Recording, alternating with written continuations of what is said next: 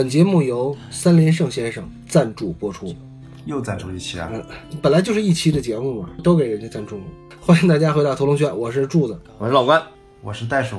咱们上一期因为时间太长了，所以咱们呃按照大家的收听习惯来讲，咱们还是分成两期把这个节目放出来。咱们言归正传啊，这场戏啊叫了一小时二十八分四十一秒到一小时三十分四十七秒。这场戏有点吓人啊，细思极恐的一场戏，就是被逐出家门的李小军回到了姑姑的这个合租房，但是他却发现姑姑已经驾鹤西游了。姑姑的遗书中交代了，这所房子和房子里所有的东西都留给了李小军，而李小军在姑姑的遗物当中发现了姑姑确实是跟这个威廉·赫顿交往过，他们确实去过半岛酒店吃过饭，这一切并不是姑姑的妄想，最终。姑姑还是化作一缕青烟扶摇而上，和威廉·赫顿到那个世界相见去了。为什么说细思极恐呢？就是我有一个问题啊，这个萦绕在我的脑海里呢挥之不去。在一小时二十八分五十六秒的时候，我们看一下这个前景是姑姑的这个垂下来的这只手，然后旁边是那狗，然后后景是李小军。就这姑姑的手上为什么还有水给流下来了呢？我也在纳闷这个问题。这难道是因为这个姑姑在是在沉尸室内多日，然后这尸水都流出来了吗？这不可能啊！这不可能在一部爱情片子里边有这么惨烈的景象啊！他如果是那么想的话，那那有可能像是大卫芬奇或者像罗洪镇那样的变态导演的喜好。嗯。不过这个陈可辛拍过三更。这也是奠定了他后来要拍三更那个恐怖片那个能力。什么意思？为什么？我看到这的时候，我也觉得应该是尸油，就是尸水儿，特别恐怖。其实他要表现这个惨嘛。他防死那些人呢，都被味儿给熏走了呗，没太展现这个。而且我觉得陈导还没太忘了他是在拍一个爱情片，至少没拍主观视角进入，然后主观发现这些。不，他起码没把那个水弄得特别浑浊，还是清水。他还是很客观，你你看他第一个镜头，第一个镜头是在那个走廊里头推的镜头，然后李小军进化，而不是带李小军的关系进入这个房间，所以他就是很客观的这个拍法。虽然说气氛很阴郁或者是很诡异，但是至少他的视角是客观的。你想啊，如果他没有那一滴水的话，那可能是姑姑没死呢。他为了表现他死了，嗯。强调他死了这个动作，他不能拍血吧？如果就没有那一滴水的话，可能姑姑就睡着了呢。我不知道，这个太诡异了，这个就拍的比较比较写实是吧？恐怖啊！就我觉得，反正在这部电影里边，陈可辛是造梦造的非常成功，而且他是非常认认真真的在造这种都市童话。就比如说，他会让李小军在街上遇到了自己的偶像邓丽君。他也会让一位年轻的姑娘在自己最好的年华遇上一个好莱坞明星，他俩可能还确实是真真切切的发生了一段感情。我觉得这个就是这种温暖派的导演的一个趣味点，就他自己创作的一个趣味。就这种趣味，有的时候是有没有都可以啊。但是他自己这种创作的趣味呢，他要是自己特别坚持，而且是能够。很幸运的跟观众的某些趣味相符的话，那他就会比别人要高一个档次。不是每个人都有这种趣味的。你就比如说刚才咱们说昆汀，对吧？他那种对血腥、对情色的那种执着的追求，就很能得到观众的回馈。他应和了观众的某些点嘛。你再比如说姜文为什么有这么多粉丝？尤其他对于政治的比喻，对吧？或者说他在美学上有那些他对于崇高。的解构，这都是能击中某些人的，所以大家在看他们电影的时候，的注意力都好多时候都放在那个上面，拍的大差不差就可以了。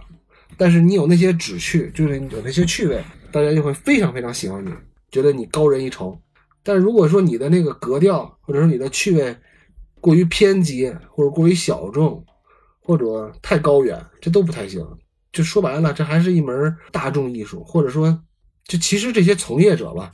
不是那些高级知识分子，就包括昆汀，包括姜文，他们要真的是高级知识分子，就真的脱离群众了，对吧？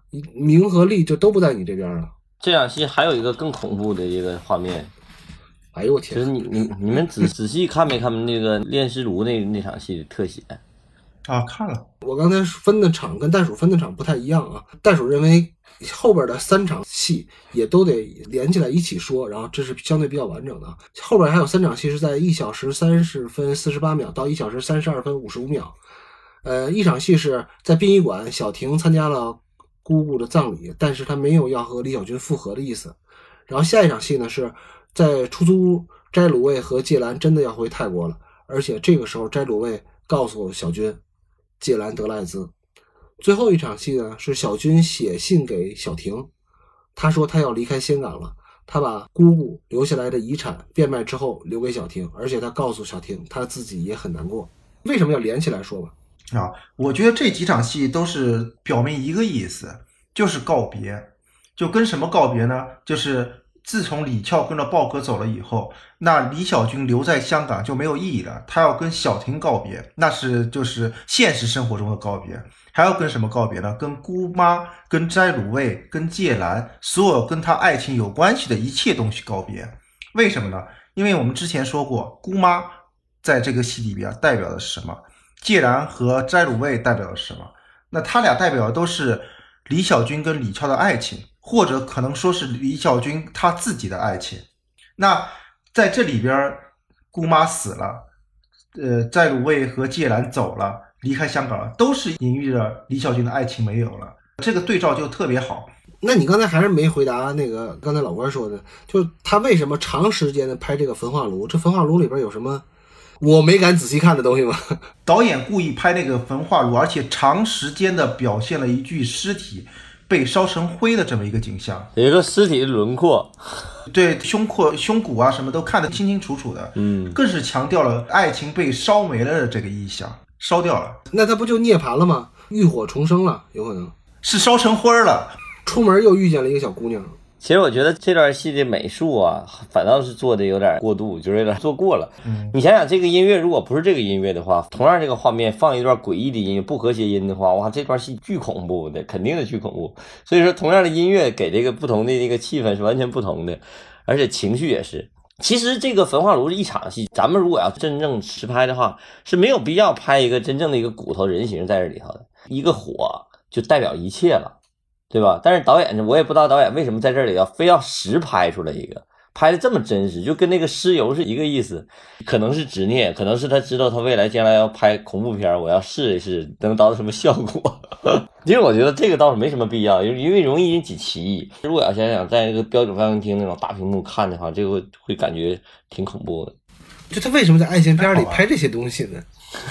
对，变态。这个就是有点过度了，拍石油啊，拍这个就是恶趣味。我一开始也我没有仔细看，就拉片的时候我看，哎，真的是一个人吓人啊就一个轮廓，不能拉拉肋骨的胸廓啊什么都在里边看得清清楚楚的。然后到时候再拿那个铲子一铲就碎了。哎呦我天，我我恨你俩呀！我恨我自己，刚才倒回去我看了一遍，原来没看清楚，我觉得挺好的。他就是强调这个爱情被烧没的这个意思，让死心了嘛，有必要吗？有必要吗？哎呦我天，没有必要，我觉得是没必要。没必要，但就拍了怎么地？好吧好吧，尽快结束这一趴。好，下一场戏啊，哎呀，赶紧把这过去。下场戏是一小时三十二分五十五秒到一小时三十四分四十五秒。字幕：一九九三年秋。这段戏的大概意思是，李小军自行车一路从香港就骑到纽约去了。如今他在自己师傅的中餐馆打工，而且依旧保持着单身。师傅说要给他安排见面相亲，却被他拒绝了。然后这边又造化弄人了啊！豹哥此时也流落到唐人街了，而此时他正在李小军的店里买一份外卖回去。我觉得这场戏，我首先先说是曾志伟了，因为之前曾志伟的琢磨不多嘛，除了那个在船上那段戏之外，曾志伟能表现的机会不多。但是有的时候，这个好演员就是好演员，他能抓住一切他能利用的机会去表现出来他的能力啊。咱们看曾志伟拿了外卖，然后走出画，就这短短的几秒钟里边，你看他的那个走路的姿态和他整个人的那个状态，那种颓唐感，走路有一点一瘸一拐那种状态，就表现的特别到位。我看的时候我就觉得，哎，这曾志伟真是太棒了，太棒了。还有从视觉上来讲，我们知道那个陈可辛他的呃生活经历是比较漂泊的，对吧？在香港住过，后来又去了泰国，然后又去了美国上学，然后工作又回到了香港。就我们可以发现，陈可辛之所以让这几个人最后在纽约街头相遇，是为什么呢？我的揣测是，陈可辛想说的是，纽约跟香港是一样的，都是一个移民的大都市，所以在陈可辛的镜头里边，这两个城市是一样的。因为我们会发现，他在介绍香港和介绍纽约的时候，都是用的仰拍建筑，而且是两边都是那种。呃，鳞次栉比的那种招牌，香港呢跟纽约的几乎一样的，所以我就觉得，在他眼里，他想说的就是这个，就是纽约或者香港这这种地方是会发生李小军和李俏的奇妙爱情的地方。而且到了美国，他生活又一个轮回嘛。呃，李小军一开始就是骑着自行车，也是对应了李小军刚到香港时的景象。从最底层开始嘛，所以我有的时候你就觉得，为什么他拍的《甜蜜蜜》就变成了华语电影里边爱情片的一个经典了？陈可辛还是有自己的独特之处的，他的视角就是要拍这种大的移民城市里边的爱情故事嘛。就单就这点来说，陈可辛的视野其实是很多香港导演所不具备的，当然了，也是很多内地的导演不具备的。他在看待一个爱情故事的时候的这种视角或者视野吧，比同期的那些导演的格局都要大。你看他拍爱情片，应该是所有的类型片当中就算是很烂的一个类型，或者很烂俗的一个类型，呃，起码是不够酷的一个类型，对吧？如果你在你二十多岁的时候，或者你三十岁的时候，你说我的志向就是要拍一部旷世杰作的爱情片，尤其你还是一个男性导演，那大家都觉得你。没格局或者小家子气，对吧？你咋也得说你想拍个什么社会问题剧啊，或者说你要拍一个什么科幻的大片儿啊。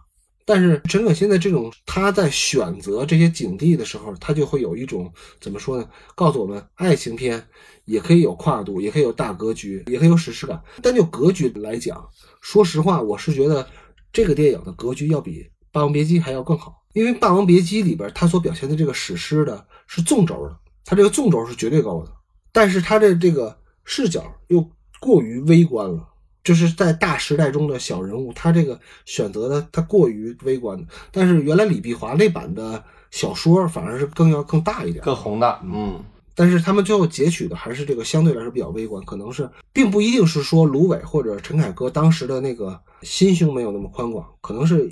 我觉得他们在创作上有很多受到或者自我局限的地儿，或者说他们确实受到了压力，有局限的地儿，没法拍。可能是你的心胸不够宽广，对，也也也也可能是我的问题啊。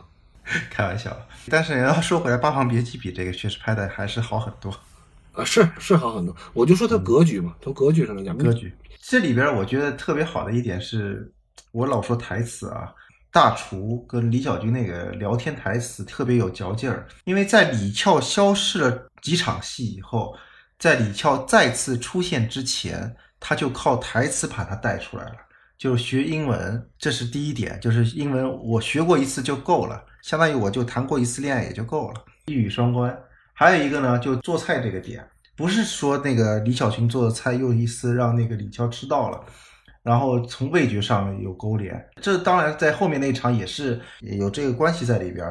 但在这一场上之前，小婷不是说那个香港人把这老婆比喻成菜嘛？然后大厨又说了，那你天天给人做菜，你不希望别人做菜给你吃吗？相当于李小军他拒绝了一次，用英语说我学一次已经够了。然后大厨又把这个事儿又扯回来，就一来一去两个来回，就这个台词的效率就在这里特别好。对这场戏确实从效率上来讲，我觉得特别好，特别好，特别精彩。就是不光是事件有这个新的发展，整个场景都新的变化，然后情绪也是一个新的变化。但是他用了这么一场后厨的一场戏，就把整个故事接回来了，这个太厉害了。你看，就是简简单单几句对话，非常有嚼劲儿，而且非常有衔接感。其实从这场戏开始。我们能看得出来，艾希的好多招就开始使出来了。岸西和陈可辛他俩就开始使各种各样的招，开始来虐观众了。因为他们安排曾志伟，就是豹哥在这场戏出现，其实是提起了观众的兴趣，他的故事感觉就加速了。他不会在那磨叽，对吧？他是迅速呃让那个豹哥出现在跟他同一个地点，然后观众们的期待是什么呢？观众的期待就是要看狗血的相遇，就要看你在哪个点上狗血的相遇。这个其实就是。无论编剧也好，还是这个导演也好，他们不能说是猜透了观众的想法，是他们引导的观众去奔着那个主题就去了。但是，最好的是什么呢？他们知道观众想要的是重逢，但他们又知道观众也不想要重逢，观众们想要错过，就是一错再错之后的重逢。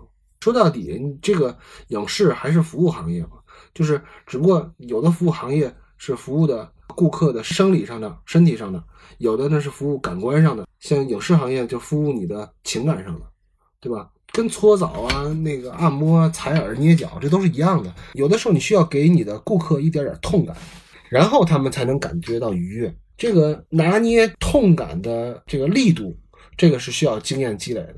因为最后的愉悦是大家早有预期的，就是男女主角相遇了，然后没羞没臊的生活在一起了，这就完了。但你在这个过程当中，你的设计的沟坎儿啊，你设计的这些痛感，才是你的。剧本当中的含金量最高的地方。再说呢，什么是痛感呢？你设计的痛感是啥呢？体现在这场戏里边，就是黎明这边，他师傅说要给李小军介绍对象；体现在李俏和豹哥那边呢，就是下一场戏，人家两口子琢磨着买房子、装修、生孩子了。这两场戏都是在说同一件事，就是把这个观众的心理再揉搓一把。好，咱们看看下场戏。编剧和导演是怎么串通起来揉搓观众的内心的啊？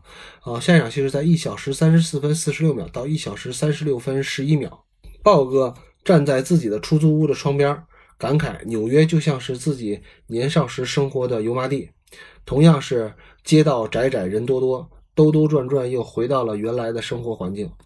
豹哥说他两年跑了六个码头，已经身心俱疲了，于是想安顿下来。李俏听了这个消息呢，倒是很高兴。他跟豹哥商量着要把箱子打开，估计就是他们那保险箱嘛，要打开买个房子，然后生几个小孩儿，聊度此生。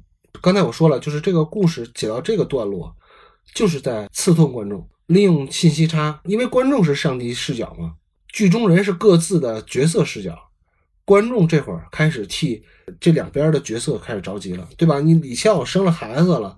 带孩子要是改嫁，那就不是爱情片了，对吧？那就是社会问题剧了，对吧？或者说你要是豹哥发现了李小军跟李笑在唐人街偷情，你的题材类型又变了，那有可能是犯罪惊悚片。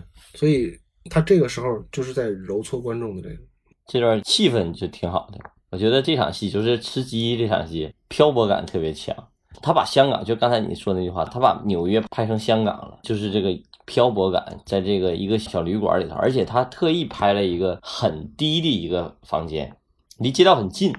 他如果要是说正常咱拍纽约，是不是应该拍个高楼大厦，然后再往下俯瞰的时候是不一样的？但是他为了强调这种跟香港很像，两个人就是那种特别临时的这种感觉，就选了一间只有二三层吧。这个环境的选择是非常刻意的。而不是说随随便便这么选择的。你看制片可能就给他选一个七八楼，或者是甚至更高的楼，表现的街景可能更纽约一点，但他不要这个，他要了一个简简单单的一条街。虽然说外头的车可能看起来很美国，但是给观众的感受是漂泊感。他主要是想写这两个人的漂泊感，但是写是两个人疲累了，尤其是豹哥疲累了，到哪都一样，想安家了。其实往往想安家的时候，反倒。容易出危险，这这个故事历史使命也快完成了。他这个历史使命，你还可以体现在这段戏的光和色调上，对吧？嗯，其实也是没有生活逻辑的。你在这吃饭，然后黑灯瞎火的，你要吃到鼻子眼里去怎么办呢？对吧？不开灯，色调都是蓝蓝的、黑黑的。但是在这个环境，俩人谈话的内容是什么呢？是畅想未来，是买个房子、生一窝孩子。那他在这个环境当中，黑咕隆咚的环境当中畅想未来，那他们的未来。就可想而知了，跟这场戏的色调，跟下一场戏的色调，就是一个截然不同的一个非常强烈的对比。你看，在一小时三十六分十二秒到一小时三十七分零五秒，上一场戏是黑黑的，对吧？是黑咕隆咚屋里边，然后下一场戏就是个室外的空间。李小军的师傅在自家的后院组了一个烤肉局，这个烤肉局呢，专门就是为了让李小军跟一个姑娘相亲的。但是显然，李小军对烤肉的兴趣要大于对这个姑娘的兴趣。相亲就没成，就这场戏跟上一场戏是一个呼应，一个对照。就上面豹哥跟李笑他俩是对未来有开始有计划了，那么现在呢，就是李小军的师傅对李小军的生活也有一个计划，而且他们双方是不一样的，是截然不同的环境，对吧？那边是黑咕隆咚屋里边，这是阳光明媚的后院。其实是给观众带跑偏，就是他俩的生活环境是不一样的，他俩的境遇是不一样的。反正这一场戏还是就代表李小军没有走出来，都是在积攒他俩之后相遇之前两个人的心境，起码是李小军自己一个人的心境。但是其实我觉得这场戏拍的还是挺水的，因为在功能上是相对来说比较单一的。对，这场戏整个戏最水的一场，它可以有更好的方式来展现。其实这个时候的观众的共情感已经是两个人很分散了，但是他还是要让这个观众共情到这个李小军的身上，就让李小军觉得我还是惦记这个女人。这个有点儿，我觉得有点刻意。咱们想象想象一下这场戏，如果他是接受是一个怎么个写法，或者是怎么个感受，然后再去发现，再去那啥，你说是接受这个姑娘是吗？对，哪怕这个接受不是他想要接受的，但是他还是接受了，让这个故事看起来更现实一点。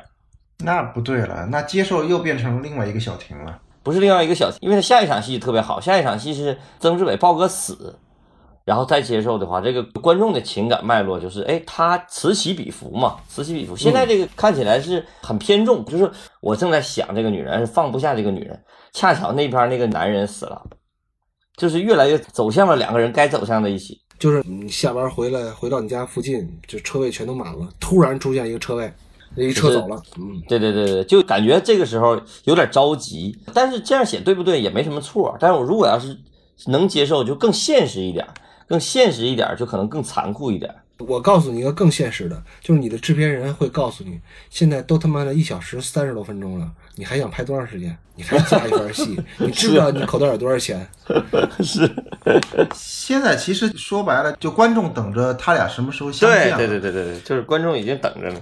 如果李小军这一会儿再扯出个别的戏来的话，那他的情感就必然走偏了。嗯嗯，而且这场戏是什么呢？是加强的戏，就加强前一场他俩在那儿做菜跟大厨聊天的那场戏的一个作用，代表李小军还没有走出去，嗯嗯还在想着李俏，或者对爱情已经完全失去兴趣了这么个作用。你说这场戏没有可不可以？也可以，但是后面李俏的戏太重了。这场戏也是打一个隔断，如果没有这场戏打隔断的话，那李小军消失的时间太长了。对，下一场戏就太重了，嗯，有道理。所以水点就水点了，嗯重头戏在后边呢。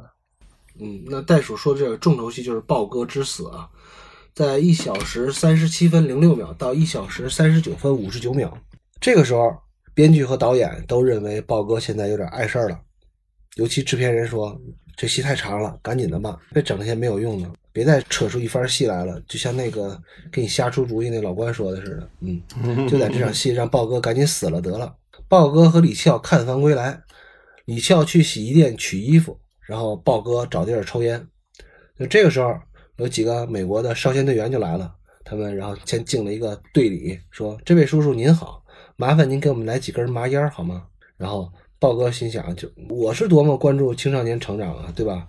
我哪能给你麻烟啊？然后这个美国的少先队员说：“叔叔，您不知道，我们生活在这个灯塔国家，我们有权利抽麻烟。”老哥说：“想抽你自个儿买去，抽你丫挺的，对吧？”然后滚蛋。然后美国少年就急了，对吧？说你侵犯了我抽麻烟的权利，那我要现在要行使宪法第二修正案，对吧？我要毙了你个老不死的！李俏从洗衣店出来的时候，看到有一群人在围观，你想心想。哎，我是不是回中国了？不是说中国人爱看热闹吗？怎么灯塔国也爱看热闹呢？但是这时候李笑钻进人群，大喊一声说：“太文明了！感谢美利坚，感谢宪法第二修正案，帮我清除了我人生当中最大的障碍。我终于要跟我的真正的爷们要相遇了。反正豹哥就是死了，对吧？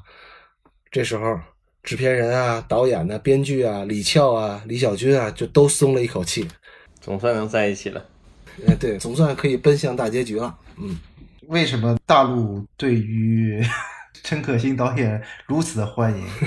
他的三观非常的正，嗯，不是非常符合要求。嗯，豹哥遇害展现了 Black Lives Matter，亚洲人应该叫 Asian Lives Matter 啊。Yellow life is no matter。然后那个展现了资本主义的混乱，还是哪一场戏里我也看到那个。哦，那是后面，后面那个老外吃汉堡那个那个丑恶嘴脸，嗯资本主义国家公务员那张嘴脸，我跟你说，陈可辛在美国上学的时候，肯定也是受够了鸟气了。可能是陈可辛在拍摄的时候，在拍摄手续上很麻烦，所以他也是 受了气了，非得丑化他们。对，呃，拍摄的时候受到了刁难。这场戏其实没什么说的，后面就是张曼玉在停尸房那个神级表演。张曼玉这整部电影她的表演都非常好，就不是靠台词的好，就是靠她那张脸。都是超神表现。嗯，你要说表演，其实这场戏的表演我更喜欢，就是现在这场戏，因为我们能看得出来啊，这场戏是全外景拍摄，拍的很糙，对吧？就他确实是没钱嘛，然后群演也是凑合的，你你能看得出来，有的群演确实是不咋样，对吧？嗯，但是我们能看得出来，陈可辛有一点表现特别好，是在哪儿呢？就他特别沉得住气。你看他让李翘就是在人群外转了很大一圈，然后才挤进人群，而且是看了一眼人群内，然后又退出来了，然后再看。就这里边他有一个故意的在情绪上的一个拖延，因为观众都知道了，只有这个剧中人不知道。所以我为什么要喜欢这段戏的表演呢？就是张曼玉这个表演是怎么说呢？咱们看啊，张曼玉从这个洗衣店出来之后，在人群外看了很久，看了一眼人群，然后又离开，然后再挤进人群。他这么一个回合，我是这么想啊，我是觉得在表演上有一个特别难演的东西，叫你假装不知道，是特别难演的。对，这个什么意思啊？我我给大家举个例子，可能我这个例子不准确啊。就比如说，你现在手里有一个剧本，这个剧本里写的让你在马路上突然捡到一百块钱，大家可以试一下啊。就是你自己在家里头，你把手机开着，然后你你放在旁边，你自己试着在家里演一个，我突然在马路上捡了一百块钱，百分之九十九的可能性是你演不好。为什么呢？因为这一百块钱是你放那儿的，这个就很难演。当然了，如果您觉得您可以演，然后演的也挺好的话，欢迎您把您拍下来这个视频发到咱们群里也好啊，或者发到微博上也好，然后大家一块来品鉴一下，看您怎么演这个。我假装不知道，这个其实是不好演，然后但是张曼玉完成的非常好。然后这场戏其实他到最后，张曼玉发现那一下还失焦了，焦点在她身后那个老头那儿。嗯，可见他们在现场拍的时候也非常混乱，给他们时间也不很像奥利弗·斯通那个老头儿。哦，对对对对对对，我看的时候，我还觉得是不是把奥利弗·斯通请来当群演了？就是这场戏，可见他们在现场的拍摄条件真的是，我估计都是抢着拍的，然后许可也没有，瞬间拉了一波人过来这么拍，否则的话，这种技术上的失误应该再来一遍的，嗯他也没有再来一遍对，啊，所以陈可辛就要拍一下他们的丑恶嘴脸，没让我好好拍。好，下一场戏啊，就是刚才戴主说的，这个张曼玉的神级表演就是在这场戏，一小时四十分零零秒到一小时四十一分五十四秒，李翘到医院的太平间指认尸体，这很简单。然后呢，在这之后，李李翘就被告知了他的签证已经过期了，而他即将被递解出境。我是感觉这场戏有可能是张曼玉这辈子演戏的巅峰，或者几个巅峰之一吧。嗯，因为他在《花样年华》里表现也非常好。其实就跟球员一样，有的时候你踢得好没有用，知道吗？你一个赛季进五十个球，但是每个球都是补射进去的，就很平庸。但是你这赛季如果说你有两个进一个远射，就超距离远射，在半场就远射了，或者说你有一个带球过了六个人，然后还是绝杀，你这一赛季进俩就够了。嗯对？吧？所以你这一辈子的表演生涯，你得有几个特别精彩的拿得出手的瞬间，能够将来在你的那个呃拿终身成就奖的时候能剪进片花里边的。这其实就是张曼玉老师的经典之一吧。嗯，这个笑中带泪。这个哭啊，跟《小偷家族》里边那个安藤英那个表演是一个路数。嗯，虽然一直说是张曼玉的神级表演，我个人的话还是更喜欢安藤英那个表演。但那个毕竟是多年之后了嘛。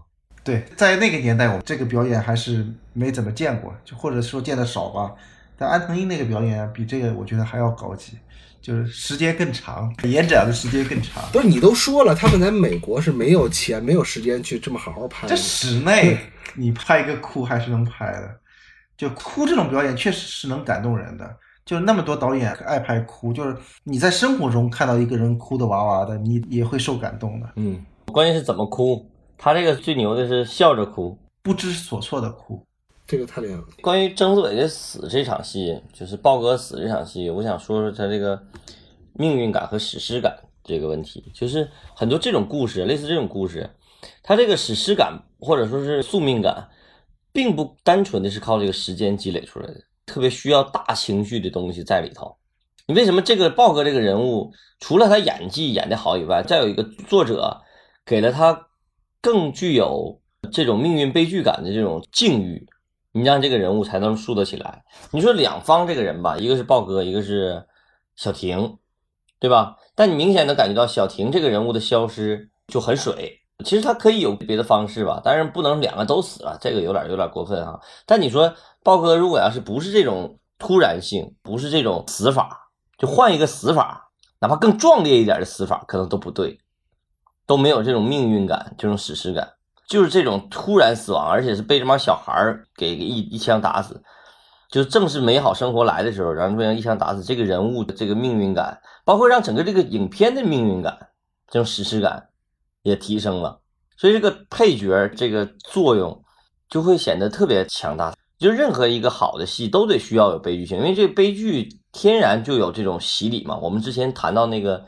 关于悲剧这一块的时候，提过这个说小丑的时候，对人的情感、对观众的情感、对受众的情感是有这个净化作用的。那么你看那个豹哥的死，包括他姑姑的死，包括芥兰得了艾滋病，像这种他让所有的配角承担这个悲剧感，承担这个净化作用，然后把所有的那种命运感或者是那种这种。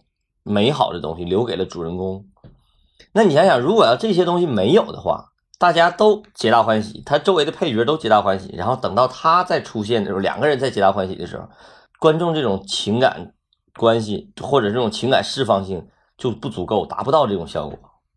所以有的时候你这个配角你就就得承担这些东西，这才完整，这是一个完整的配角。所以这个人物是写的真的特别好，把他写完整了。这个也有可能借鉴了。几年前的那个本命年，大家想想李慧泉是怎么死的？因为李慧泉死了就特别有命运感。我在看这个的时候，我就没有那么震撼了，因为我看过本命年的那个李慧泉的那个死。就豹哥这个死，刚才老关说的，确实是死于这种非命，就是死于鸿毛这个宿命感，嗯，就特别对情境。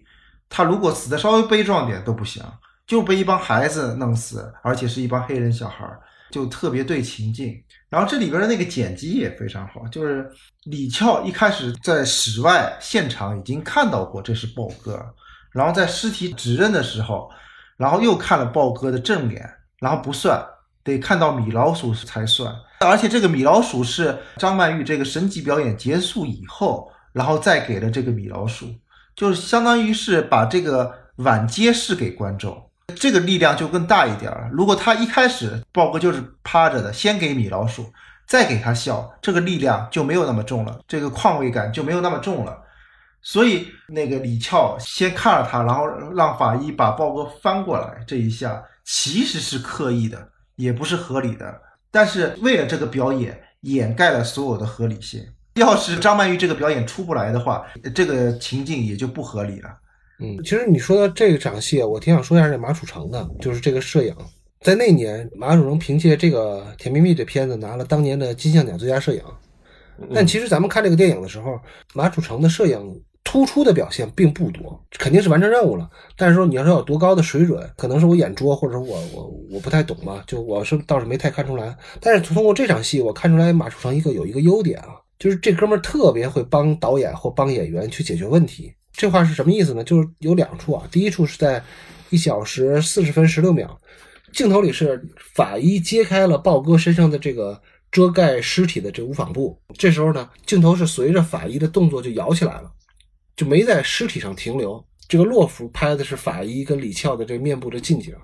其实这个事儿很简单，就是没法拍豹哥的这个尸体。就是咱们可以看最后落服的那个，呃，豹哥后背上的这个米老鼠，咱们可以发现那个后背啊，就不是一个死人的后背，质感不是那样，对吧？这个就是它一个比较相对来说没办法解决的一个明显的穿帮，很复杂。首先你要给豹哥这个演员上一层尸体的妆，然后在这个尸体的妆上你还要画龙，嗯，这个应该是他们在当时的条件下是解决不了的，所以呢，就在这是有一个刻意的回避。那这个帮助还不是特别明显。再下一个就会比较明显，下一个镜头就是一小时四十分四十二秒。但是我刚才说了，李翘看了豹哥的正面还不算完，他要看豹哥反面，就是看背部。然后这个动作呢，咱们设想啊，别说是个尸体，就是给个活人，俩人要给一个男人翻身的话，是极为困难的。如果这个演员不配合，因为他现在演尸体，他没法跟你配合。而且呢，还有一个环境是什么呢？在法医那儿，所有的尸体都是全裸的，而且他身上还只有一张无纺布。你就想想，你如何通过两个特约演员把这个豹哥的尸体翻过来，而且还不能让这个无纺布给掉下来，还是一直在遮住他的身体，这个就很麻烦。你想想，你要在现场拍这个，配合起来会非常麻烦。所以这个摄影干了啥呢？他就把机器挪到法医室的外面去了，他用了一个轨道做一个横移。就靠着他移过墙壁的这么一瞬间的一个遮挡，就把这事儿给办成了。在这个遮挡的瞬间，演员通过自身的配合，他肯定他自己得使点劲儿，然后再加上这两个特约，然后帮他把这个身体给翻过来了。如果说要直着拍，你这个怎么都拍不明白这个事儿。所以这个镜头看上去很简单，而且看上去也非常奇怪，怎么机器就突然跳到屋外了，拍了个偷窥视角。但是这一看就是这摄影在帮助导演解决现场问题，嗯，所以我觉得这个是非常成功的一个。这哥们儿一看就特别聪明，会干活。好，下一场啊，下一场戏是一小时四十一分五十五秒到一小时四十五分三十秒。前面说了，玩弄观众、刺激观众的情感是需要一而再的。这场戏就是这个在，在历经波折之后，李翘还需要一次和李小军的重逢，但这次呢是要错过，而且是真真切切的错过。李翘在三位移民局的工作人员的押解之下前往机场，而在路上，李翘居然见到了一个熟悉的骑自行车的背影，也就是李小军。李翘不顾一切的下车去追，但是事与愿违，他和李小军还是在纽约的街头错过了。而且李翘也就着这件事将计就计了，就干脆就甩掉了移民局的这三位爱岗敬业的官员，然后自己就跑了。嗯，这场戏我想说的是选景啊，这场戏我们可以看到。嗯，导演再次放弃了生活逻辑，因为这三位移民局的官员要押送李翘去机场，但是呢，李翘和李小军相遇的地方是纽约的时代广场。就这么说吧，就你押一个犯人去机场，你非要让他从西单过一下，就王府井。对，到了这儿呢，既然已经拍了纽约的戏呢，陈可辛的选景肯定是不能白来一趟纽约。他拍的全都是地标，他到纽约反而拍了很多地标，时代广场啊，后边那个高楼的里边有帝国大厦呀，然后自由女神像啊什么的，这个他都拍到。嗯，这个一看就是纯偷拍，包括很多群众还在看镜头。嗯，对，包括他那个，其实他那个车子停的时候，一看他就是找了一条街上，前面搁了一辆车，后边搁了一辆车，就假装是在这堵车呢，拍的都很将就。这场戏就是典型的一场导演生造出来的一场。二幕高潮，因为我们知道这是第二幕终终于要结束了，然后马上就要进入第三幕，两个人到底怎么在一块儿了？其实这个戏一直在写一件什么事儿，就是这个这个戏的格嘛，主控思想核心是什么？就是不能在一起。陈可辛不也说嘛，爱情就是写怎么不能在一起。那么怎么不能在一起的高潮戏是怎么写呢？那很简单，就是最有可能在一起的时候不能在一起。然后他就生生造出了这么一场高潮，而且这个戏是特别刻意的这个写法，而不是说顺其自然。但是他至少在情节上他是勾连起来了，对吧？他是因为豹哥的死，然后被发现，也被移民局发现，然后送走，然后遇到了李小军。但是实际上从气氛上来讲，实际上没到这股劲儿，他是生生造出来的，而且这个气氛其实做的挺好的，这不容易。你从情节上来讲，其实有各种可能性让他俩进入一个不能在一起的高潮，但是没有，他选择了一个用剪辑的方式。其实这场戏是剪出来的，你真正仔细拉了这段剪辑是非常精彩的，就是有一些错过，一些走。他因为他拍的时候全是抓拍，拍了好多遍，但是怎么用在一块儿，怎么让这俩又想追又错过又不能在一起，这个处理是特别视听的。这一块儿我觉得大家可以认认真真拉一拉这段，挺有意思的，剪辑上特别棒。嗯，这个拉明白了，反正街头追逐戏也就拍明白了。对，其实刚才老关说他这段戏啊，呃，有一个点就是不能在一起，他要错过。呃，跟老关后来又说他有好多都是抓拍的，但其实他有一个镜头是非常刻意的设计的，也就是这个电影里我觉得最最最最烦人的一个镜头啊，就是这场戏的倒数第二个镜头，在一小时四十四分四十二秒的时候，李翘找不到李小军了，他就是停下来了，站住了，头发已经跑得很凌乱不堪了，眼神也涣散了。但这个时候呢，镜头一摇，李小军又在李翘的背后出现了，向着这相反的方向骑车走了，消失在茫茫人海之中。慢了半拍，音乐再起，就这个就太虐心了，就特别烦人，特别特别烦人。这个是肯定是摆拍出来的嘛，这是设计出来的。陈可辛能想到这个，就特别特别了解观众的心理了。就是观众你们不够，我再给你们来一下。对对，他以为已经错过去了是吧？观众已经看到俩人不能再错过了，但是他再来一下，再扎你一针儿，太坏了，这只有是坏人才能想出这些办法。这这是真好，真厉害。别的肯定都是乱拍的，就这个是他肯定想要的一个东西。对对，这是他最想要的一个镜头。这还说一个就八卦，就是最后一个镜头，就李翘在街头迷失最后一个镜头的时候，导演又一次夹带私货嘛，因为他后面那个雕像，我看柱子也查了是吧？嗯，致敬了一下那个乔治可汗，是美国音乐喜剧之父，所以他后来也就拍了个《如果爱》嘛，音乐剧嘛，致敬了一下他自己应该喜欢的一个音乐喜剧之父。像这种就是导演的趣味嘛，无伤大雅，但是给拉片的人或者给那个寻求幕后八卦的人带点观影的乐趣而已。现场戏是一小时四十五分三十一秒到一小时四十八分零六秒，字幕一九九五年，呃，又过去两年时间啊。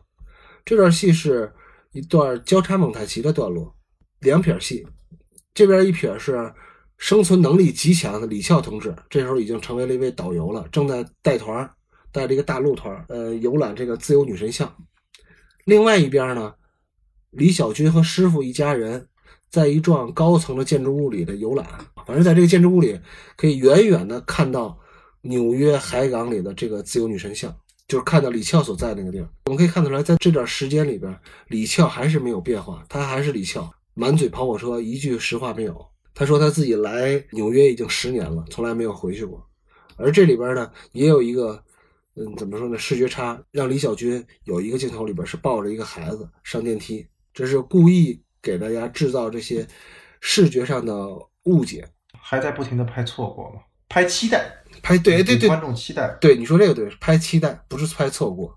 这场戏应该是全片的高潮了吧？一小时四十八分零七秒到一小时五十二分四十六秒，字幕一九九五年五月八号。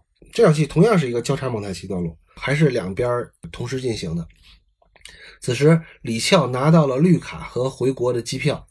他终于可以衣锦还乡了，但是这个时候，他从收音机里边听到了邓丽君故去的新闻。另外一边，李小军在理发店呢也听到了邓丽君的新闻。在《月亮代表我的心》的歌声当中，两个人在纽约的街头的一个橱窗外相遇了。此时，甜蜜蜜的歌声响起，两人如坠梦中。恐怕他们在魂牵梦绕之际，早就有过这样的偶遇了。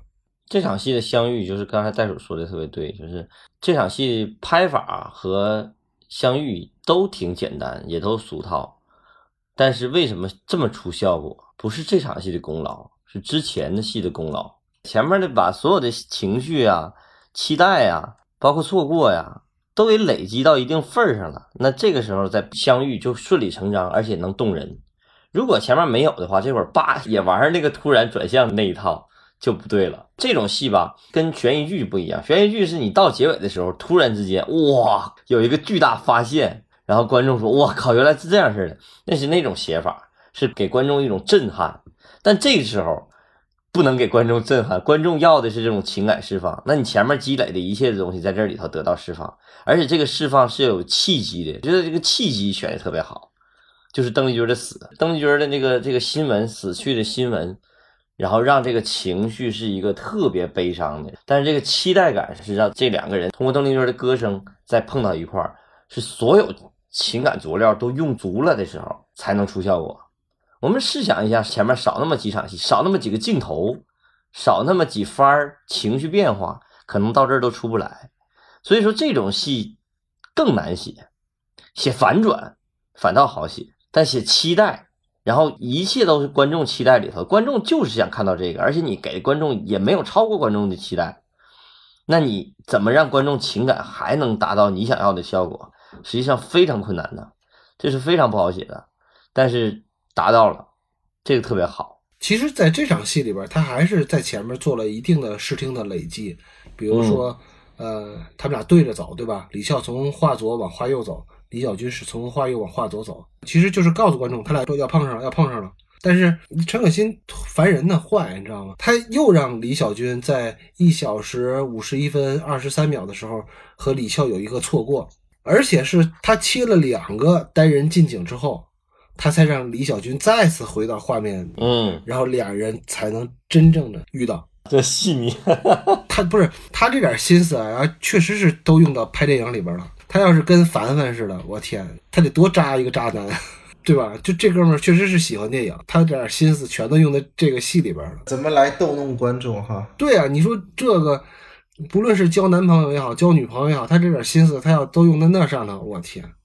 得多吓人呢，这哥们儿，这就是电影 PUA 大师。但是如果说故事到这儿，就是袋鼠说的大众娱乐消费品，是一部非常不错的电影，对吧？有情人终成眷属。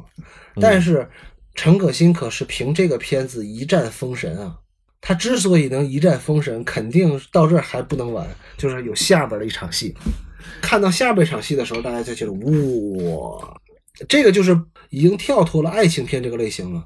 已经有点把罪案题材的片子的那种感觉拿过来用了，嗯，最后再揭老底儿，就是把整个人生啊、命运的唏嘘啊，全部用在这里边了。对，而且说实话，我觉得这个有点像《致命 ID》里边最后那一幕，给你翻一下，在那个小孩的那个笑容什么的，特别像那种感觉了。最后一场戏啊，全片最后一场戏也是让人感觉最慨叹、最精华、最精华的一场戏。嗯，一小时五十二分四十六秒，一直到这个片尾字幕，回到一九八六年了。一九八六年三月一日，但是呢，视角是有转换的，跟开场那场戏不太一样。开场还是开场的九龙车站，还是李小军睡过站了。但是镜头进了车厢之后，有一个移动，机器直接过了李小军的身，然后转回来之后，发现躺在李小军身后也睡着了的人，就是刚来香港的李俏。然后他就转到李俏的视角，李俏被人叫醒下车，然后李小军再在画面当中出现。我就挺想问问你们，就这场戏的作用是什么？无限况味，宿命，宿命感。就这俩人就得在一块儿。看到这儿，所有的观众都会想到这块儿吧？而且你想想，配这个歌词配的多好！梦里梦里梦里见过你，是你是你就是你，在哪里见过你？这个甜蜜蜜的词儿在这个段落一出现，你就是那种况味感，这种梦境感。这种宿命感就特别强烈，是把整个片子拔高的一个点。就这个，就你把命运放到电影里边，那肯定是把整个电影都脱离出了一个普通的爱情片，把它那个往上拔了一层。嗯，其实有了这场戏之后啊，我觉得是给李小军彻底洗白了一场戏。虽然前面把他的坦诚啊、比较爷们儿的一点也拍出来了，但是这场戏是真正的给他洗白了，就把渣男这属性洗白了。什么呢？就是。这俩人确实是有缘人，半生情，一生缘，就他俩的缘分要在这之前更早一点，所以由此可见，就是陈可辛真的是一个渣男洗白大师，你知道吗？就现在我觉得很多男明星，比如说像在凡凡啊，这个吴先生啊，他们都急需像陈可辛这样的人给他们做一下服务。他这个用处其实。跟那个《大话西游》啊，什么就紫霞跟孙悟空那种，嗯，那种情感其实都是一样的，嗯，就是老天安排的还不够你臭屁的，就那种感觉。对，反正我觉得这个戏最难得的，一般爱情戏啊，真正动人的爱情戏，往往都是爱情悲剧，爱情悲剧就会特别动人，就是《大话西游》嘛。对，反正很多吧，比如说那个我最喜欢那个本杰明·巴顿骑士、返老还童，还有很多爱情，包括那个。咱们之前陈凯歌那个《霸王别姬》，特别动人的爱情，往往都是不能在一起，就是往往都是悲剧结局，是吧？但这个戏恰恰相反，这个戏是真的在一起了，而且还这么动人，所以这个戏是不可能有续集的。这个戏要有续集，就把第一期破坏的太严重，不能再有续集。要有续集，俩人狗扯羊皮就完了，过日子就没意思了。可以类型升级吗？类型升级，那反正会特别伤第一部戏。哎，我觉得这个不容易，就是能有一个爱情喜剧，但是它有些。是很符合规律的。就我刚才说那个，就是他把这些悲剧性的元素安排给配角人物，这个净化感是配角人物提供给观众的，主角人物提供的是这种温暖，最后结局是大团圆、大圆满，还能做的这么史诗感，这么有况味感。你就从这个角度想吧，就咱就不用拉片儿，就从这个角度想，你就会觉得这个片子真厉害。行吧，这个戏我们大概说了七期节目，确实说的也不少了，呃，也不知道还有什么词不达意的地方。然后如果再想起来，咱们就再跟大家接着聊吧。反正甜蜜蜜的拉片儿，咱们就到此结束，好吧？谢谢大家。感谢。哎，对，下期节目咱们是可以稍微预告一下，我们下期节目呢，我们要聊一个电视剧，随便跟大家闲扯一下，然后也是时下相对比较热，话题性比较够的。具体是哪个片子呢？节目上线就知道了，好吧？那我们就再会。好嘞，拜拜。拜拜了，我的爱人，再